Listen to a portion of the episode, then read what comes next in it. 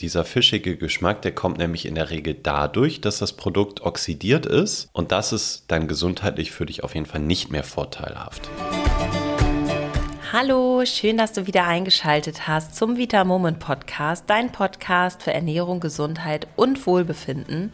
Hier ist wie immer Chiara und Lars ist natürlich auch wieder mit dabei. Hallo, schön, dass du wieder eingeschaltet hast. Kennst du das vielleicht auch? Dein Olivenöl ist leer und du stehst vor einem riesigen Supermarktregal. Das günstigste Öl kommt dir irgendwie falsch vor. Das kann ja dann auch nicht so richtig gesund sein. Du kannst aber auch extrem viel Geld ausgeben für ein Öl. Und du fragst dich dann auch noch, bei welcher Temperatur du denn eigentlich welches Öl benutzt, weil du schon öfter mal gehört hast, dass es nicht so gesund ist, beispielsweise Olivenöl sehr stark zu erhitzen. Tatsächlich können auch wirklich giftige Stoffe austreten, wenn du bestimmte Öle benutzt und sie zu heiß erhitzt. Und wir sprechen heute genau darüber, welches Öl man denn jetzt für was nimmt, also welches Öl für die kalte Küche und welches für die warme Küche, was du wirklich problemlos auch zum Anbraten benutzen kannst. Und eins ist auf jeden Fall klar, die Wahl der Öle hat einen sehr großen Einfluss auf die gesundheitlichen Vorteile des Öls. Bevor es losgeht, hier nochmal der Hinweis, dass du diesen Podcast auch sehr, sehr gerne bewerten kannst. Und zwar hat das auch die liebe Christina99 gemacht und sie schreibt, bin begeistert. Mit großem Interesse verfolge ich jede neue Folge eures Podcasts und habe viel daraus mitgenommen und umgesetzt. Ihr seid unterhaltsam und informativ. Es macht Freude, euch zuzuhören. Weiter so. Oh, vielen Dank, das ist ganz lieb. Ja, das ist wirklich eine ganz, ganz schöne Bewertung. Darüber freuen wir uns sehr. Dann würde ich sagen, los geht's mit der Folge.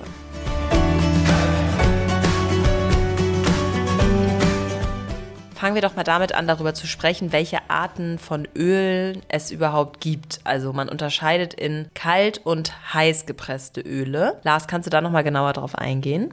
Die heißgepressten Öle, die werden auch als raffinierte Öle bezeichnet und die können grundsätzlich bei höheren Temperaturen verwendet werden. Wenn du also was wirklich scharf anbraten möchtest oder vielleicht auch im Ofen mit hohen Temperaturen arbeitest, so über 200 Grad, dann merk dir, dass du hier ein heiß gepresstes Öl, also heiß für heißes quasi brauchst. Das heißt ein raffiniertes Öl. Diese Öle, die werden nämlich mit Hilfe von Wärmezufuhr und auch mit bestimmten Chemikalien gewonnen. Keine Sorge, die sind dann später nicht in dem Öl noch drin, sondern die gehen da wieder raus. Das Doofe ist nur bei diesen raffinierten Ölen, dass auch wertvolle Vitamine, ungesättigte Fettsäuren, Farbe und Geschmack in der Herstellung verloren gehen. Das heißt, du hast im Grunde ein relativ neutrales Öl, was dir gesundheitlich jetzt auch nicht mehr so viel bringt. Aber dafür wird es halt durch die Hitze auch nicht schädlich. Das kann nämlich passieren, wenn du ein Öl verwendest, was einfach einen nicht so hohen sogenannten Rauchpunkt hat und dadurch einfach dann kaputt geht beim Erhitzen. Das Gute ist, auch bei den raffinierten Ölen, dass sie in der Regel deutlich länger haltbar sind und sie sind auch meistens günstiger. Merkt dir, wie gesagt, also raffinierte Öle am besten, wenn du wirklich hohe Temperaturen brauchst.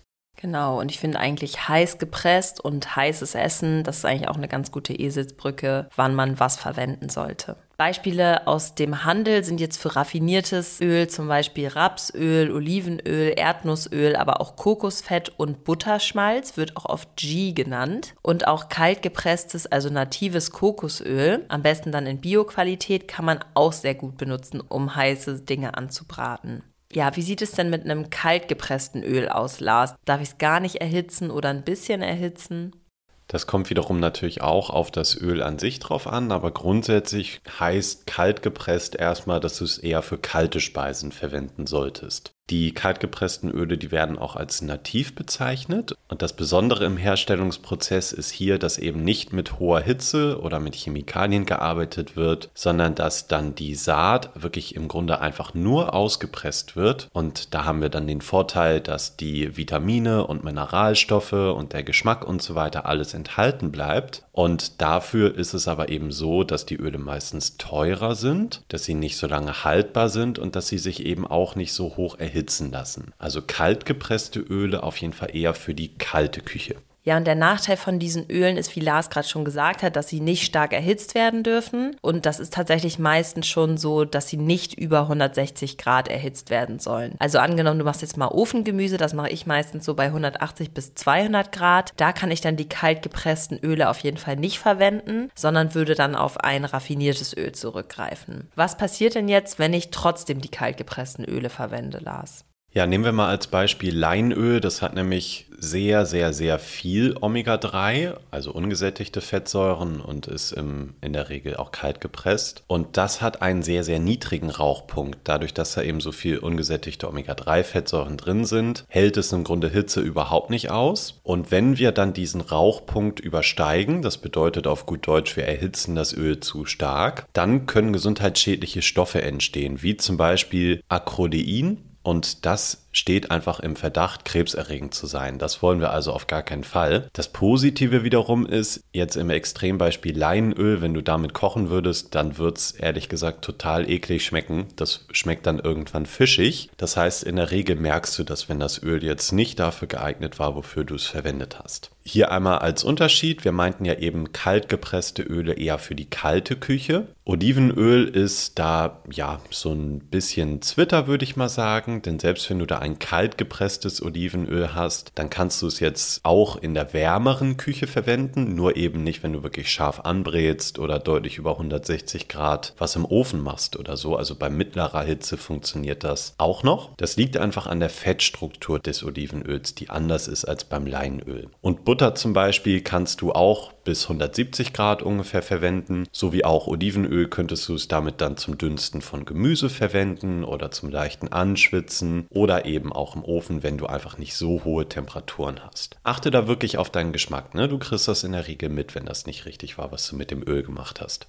Ja, generell kannst du dir merken, je mehr ein Öl aus ungesättigten Fettsäuren besteht, desto weniger darf man es erhitzen. Solche Öle sind dann eher was für Salate oder auch für Dips. Und das sind dann, wie Lars schon gesagt hat, Leinöl, aber auch Hanföl, Walnussöl oder ein natives Olivenöl. Und was wir auch sehr, sehr oft gefragt werden, ist, woran man denn ein gutes Omega-3-Öl erkennt und wie man es am besten lagert, ob man es jetzt in den Kühlschrank tun muss oder nicht und worauf man da achten muss. Ja, auch eine sehr gute und wichtige Frage. Wir sind ja auch in der letzten Folge kurz auf das Thema Omega-3 und Qualität eingegangen. Wichtig ist beim Omega-3 nämlich unbedingt, dass die Qualität stimmt. Und das merkst du unter anderem daran, dass du bei unserem Vita Moment Omega 3 keinen fischigen Nachgeschmack oder Aufstoßen hast. Dieser fischige Geschmack, der kommt nämlich in der Regel dadurch, dass das Produkt oxidiert ist und das ist dann gesundheitlich für dich auf jeden Fall nicht mehr vorteilhaft. Wenn du also ein gutes Omega 3 suchst, sei das jetzt in Kapselform oder direkt in Ölform, dann solltest du das einfach mal wirklich pur probieren. Das heißt, du schneidest vielleicht eine Kapsel mal auf und probierst das Öl da drin oder oder wenn es wirklich sich um ein Ölprodukt direkt handelt, dann nimmst du das einfach mal auf einen Teelöffel und schiebst du das in den Mund rein. Interessant ist da auch, dass unsere Omega-3-Produkte so hochwertig sind, dass du sie nicht mal im Kühlschrank lagern musst, denn die Öle sind im Grunde so stabil, dass du sie auch außerhalb des Kühlschranks lagern kannst und sie gehen trotzdem nicht kaputt. Wenn du auf Nummer sicher gehen willst oder vielleicht auch Produkte von anderen Herstellern hast, dann pack die einfach in den Kühlschrank und dann sollte es noch ein bisschen besser halten.